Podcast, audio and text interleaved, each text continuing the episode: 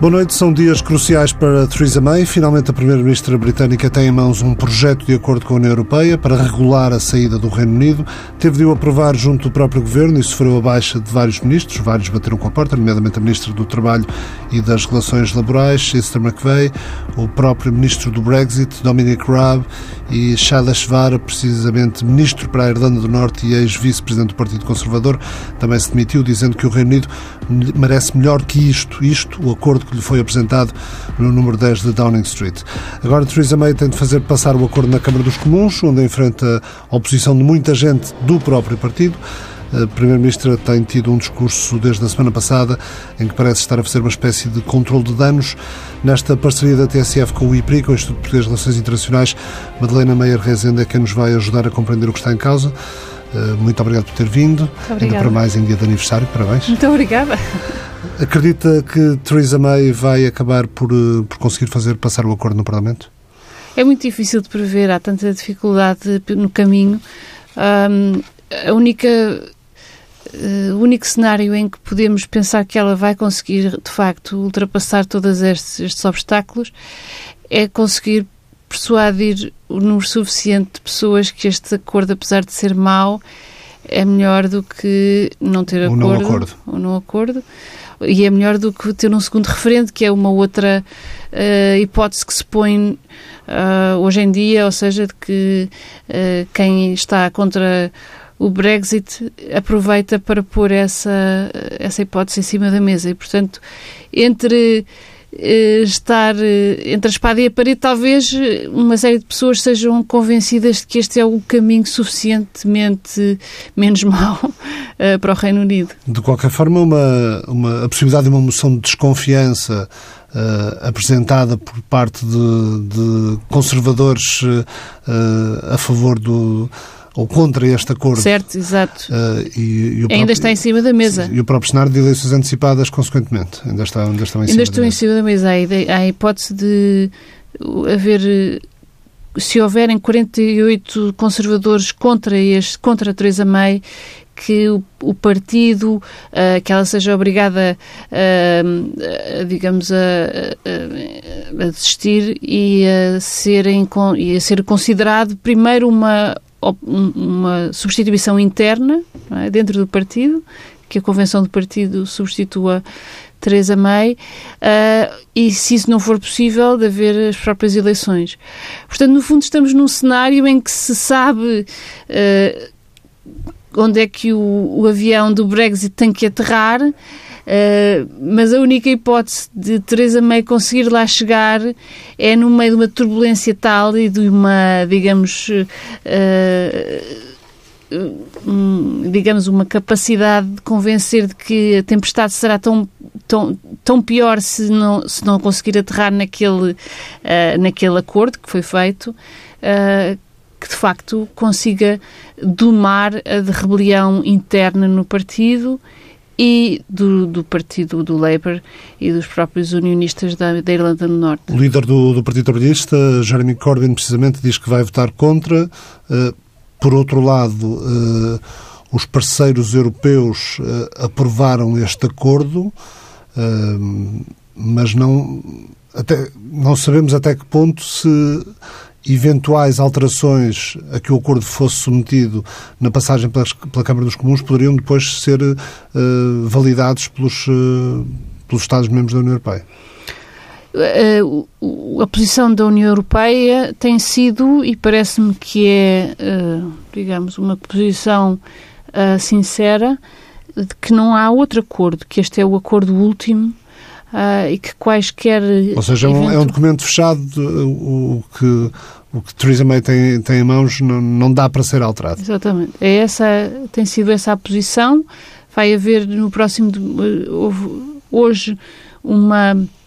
Ou está a decorrer hoje uh, um Conselho de Assuntos Gerais do, do, do Conselho de Ministros da, da União Europeia, exatamente sobre o Brexit. De preparação do Conselho Europeu do próximo domingo. Exatamente.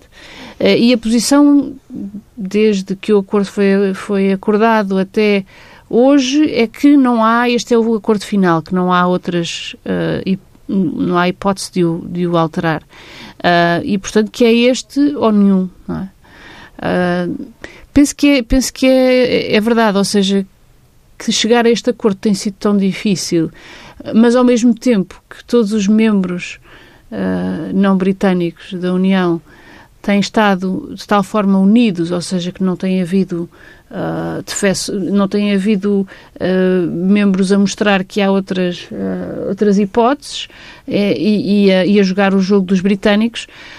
portanto, esta unidade que tem sido demonstrada até até, até, até se conseguir chegar a este acordo provisório, um, faz entender, e a Alemanha tem posto isso em cima da mesa de forma muito clara, que este é um acordo sem retorno, ou seja, que é este ou nenhum.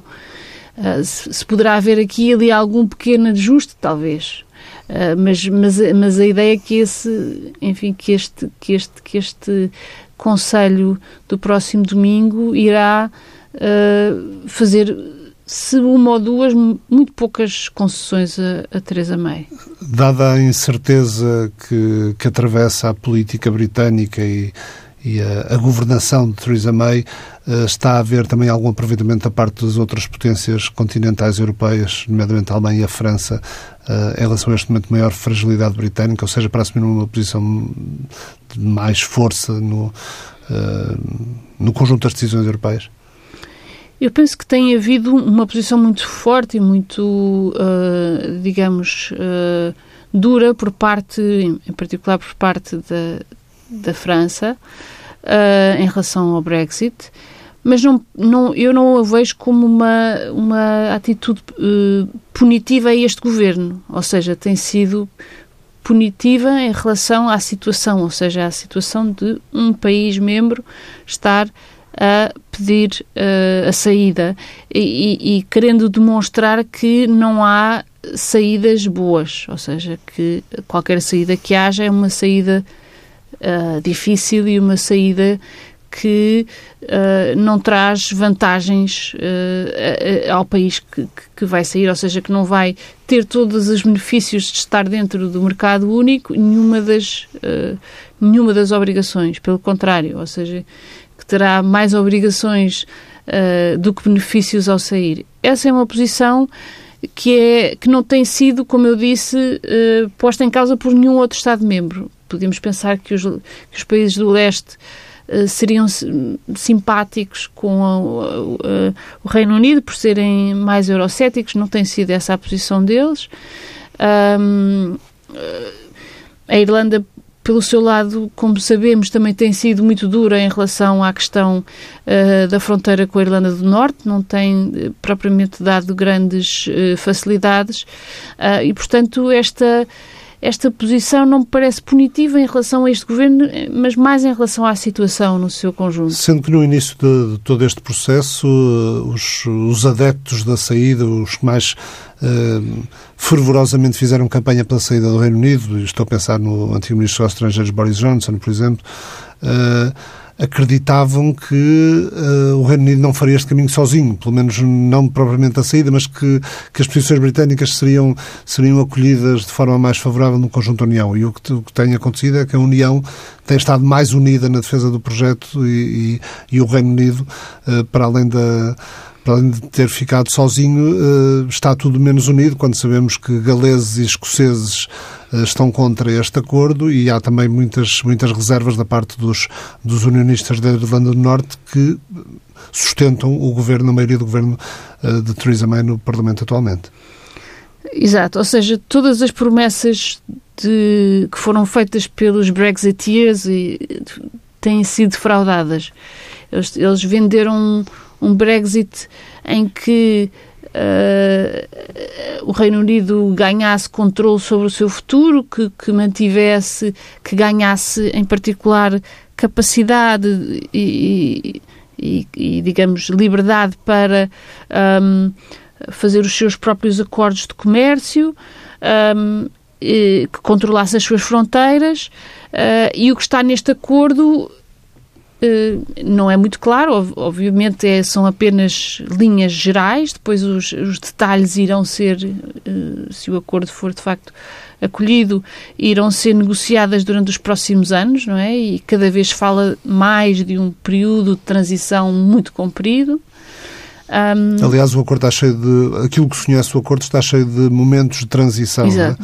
É? é? essa, é esse, digamos, o grande, um dos grandes uh, medos dos, uh, enfim, não só dos pró-Brexit como dos anti-Brexit, é que este acordo é extremamente aberto, ou seja, uh, traça algumas linhas vermelhas. O que de alguma forma lados. permite negociar daqui para uns tempos, não é? Exato. Voltar a negociar daqui Exato. para uns tempos. Mas, eles, mas os Brexiters, os pró-Brexit, dizem que têm medo que este período de transição seja uma coisa indefinida que se prolongue e prolongue e prolongue e que, portanto, que o, que o Reino Unido continue ligado à União Europeia de maneira indefinida uh, durante, enfim, por um período indefinido, não é? O, que é certo é que na liberdade de circulação, na, no comércio, na regulação, até na, na jurisdição, uh, entre, período de transi, entre períodos de transição e aquilo que muda, que muda pouco, ou que não muda quase nada, por exemplo, até na, na, entrada de produtos alimentares uh, no Reino Unido através da, da, Irlanda do Norte, que não vai ter fronteira com a República da Irlanda,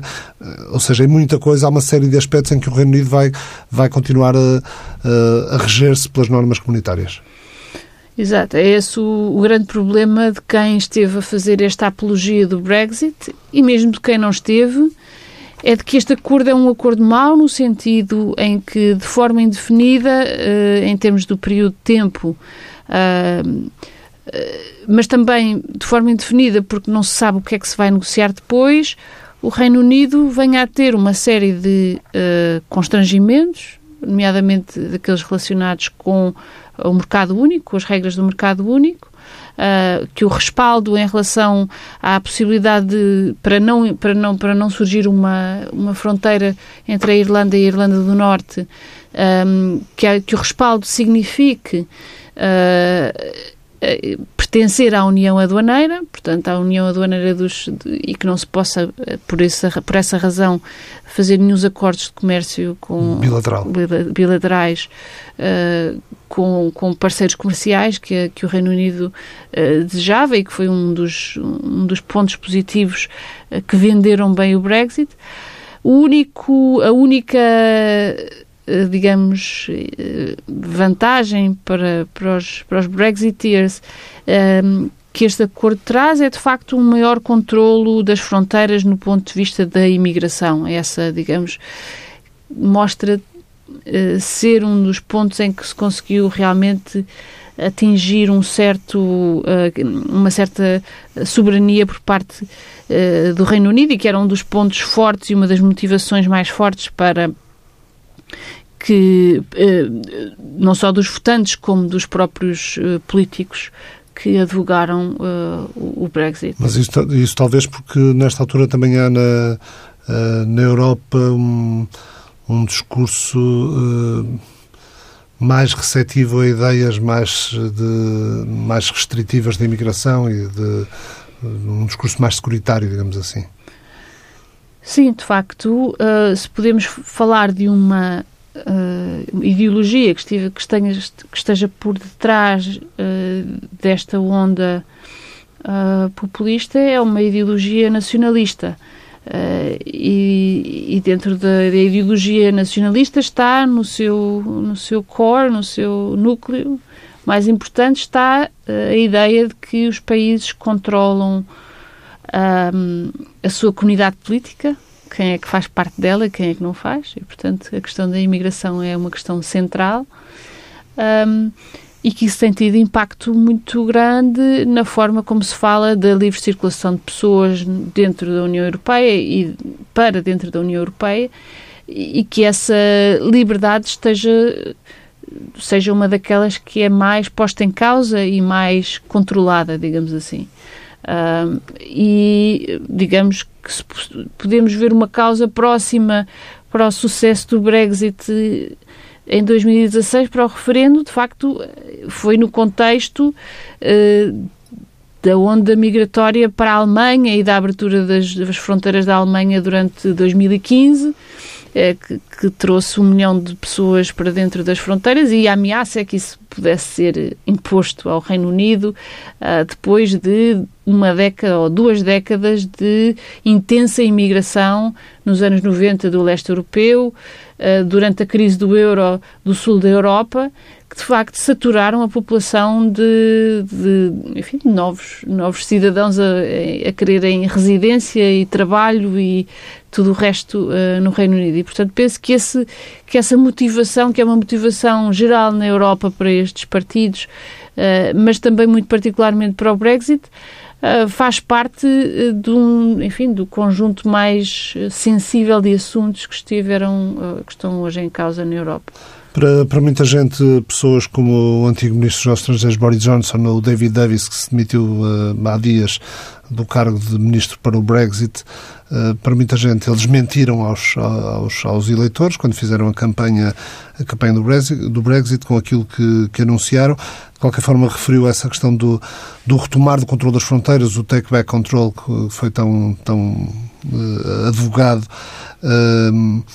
mas uh, o Reino Unido, uma das questões que, que, que os defensores do Brexit defendiam era o, o retomar do controle do dinheiro, mas a verdade é que o Reino Unido vai, mesmo perdendo o direito de voto em sede do Conselho Europeu a partir de março do próximo ano, vai ter que continuar a pagar e vai pagar uh, contribuir para o orçamento comunitário até 2020 com 44... Com possibilidade de extensão? Com, com possibilidade de extensão, 44 mil milhões de euros, 39 mil milhões de libras. Uh, ou seja, uh, nem aqui o país ganha propriamente com a saída. Exato, é, é, o, é, o, é o tal mau acordo uh, que Teresa May tem que vender uh, num cenário em que, se, não, se este acordo não for acatado, uh, a solução é ainda pior. não só para a economia do Reino Unido, como, como se vê, os resultados da fragmentação política do Reino Unido, pela Escócia e pela, pela Irlanda do Norte, uh, mas também dentro do Partido Conservador os estragos estão à vista, não é? Que este caos uh, se prolongue e, e, seja ainda mais penalizador uh, do que foi até hoje, com a Libra a cair. Portanto, tudo, tudo, todo esse cenário de, uma, de, de um caos político e económico, digamos que eu prevejo que seja a única condição que pode fazer com que o acordo venha a ser acatado.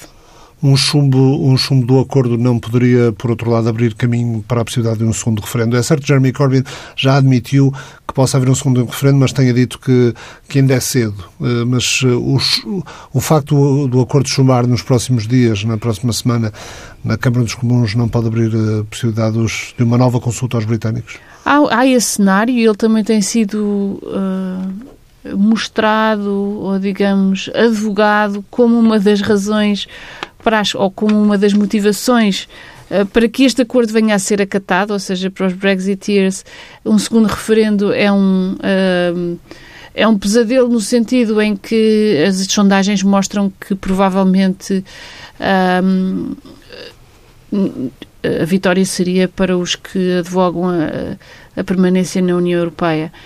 Portanto, esse tem sido um, um dos cenários que tem sido uh, posto em cima da mesa, não é? Um deles é o acordo, o outro deles é o não acordo, a saída sem acordo, e a outra é um segundo referendo. Uh, e, portanto, tanto o sem acordo como o segundo referendo, estando em polos opostos uh, das soluções, são cenários que, que, que, que agradam imenso a uns e desagradam imenso a outros no espectro político. Eh, e, portanto, este acordo está sendo considerado um mau acordo, trazendo imensas desvantagens e, uh, digamos que, desiludindo todas as possíveis expectativas que os Brexiteers uh, anunciaram à população como sendo o resultado do Brexit uh, venha a ser eh, possivelmente aceite, mas uh, estamos ainda em território especulativo. O euroceticismo dentro do Partido Conservador Britânico não é de hoje, foi por causa da, da possível entrada para a zona euro que Margaret Thatcher sofreu uma rebelião interna e teve de abandonar a liderança na sequência desse, desse processo. No fim do Mapa Mundo desta semana, Madalena Meira Rezende, a sugestão de leitura uh, remete-nos para, para o outro lado do Atlântico. Exatamente. O novo livro de Michelle Obama, Becoming, uh, que saiu esta semana em vários países simultaneamente e que uh, vem, uh, digamos, apoiar toda a tendência democrata de uh, dar uma alternativa à era Trump, não é? Portanto, no fundo é um livro pessoal, certo? É um livro em que ela, uh, à sua de, forma bastante pessoal e também de forma um pouco uh, não sendo íntima, mas, mas mostrando aspectos muito pessoais da sua, da sua história de vida e do, do, seu, e do seu marido, um, também, de certa maneira, faz uma apologia uh, do que, é, uh, do que é uma América liberal, do que é uma América que dá possibilidades a quem se esforça uh, e, e, e, que tenta mostrar e, digamos, dar uma, uma ideia de confiança das elites políticas democratas como pessoas decentes, pessoas que têm uh, as suas dificuldades, mas também têm capacidade de as ultrapassar e, portanto, penso que este livro, uh, também sendo dirigido às mulheres, faz um trabalho importante no sentido de um, nos dar ou nos relembrar de uma alternativa, de uma narrativa alternativa para a América. Sendo que em 2020 há eleições, os americanos já deram mostras de não, não, não compactuar muito com dinastias, mas de qualquer forma este livro coloca Michelle Obama no terreno dos presidenciáveis? Eu penso que não. Ela diz que, que quer fazer um favor à política eh, mantendo-se fora dela. E eu penso que o livro é um pouco nessa, posso estar muito enganada, mas penso que o tom do livro é muito nesse sentido, é no sentido uh, de reforçar a ideia de uma sociedade civil forte, pessoas que não estando propriamente na política uh, estão muito ligadas a elas e são muito dependentes dela, como é o caso, como foi o caso dela durante a vida toda, ou seja, durante mesmo os seus, os seus anos como primeira dama, ela manteve-se sempre muito ativa, mas uh, de, uma, de, uma, certa maneira uh, parte da sociedade civil, não parte da, da sociedade política. Uh, e este livro é um pouco nesse, nesse, nessa linha e penso que é uma linha justa se for essa de facto, uh, uh, digamos, o caminho que ela está que ela está a percorrer. Muito obrigado. Becoming de Michelle Obama, a sugestão de Madalena Meira Rezende, no final do Mapa Mundo desta semana. Até para a semana. O Mapa Mundo é uma parceria da TSF com o Instituto Português de Relações Internacionais.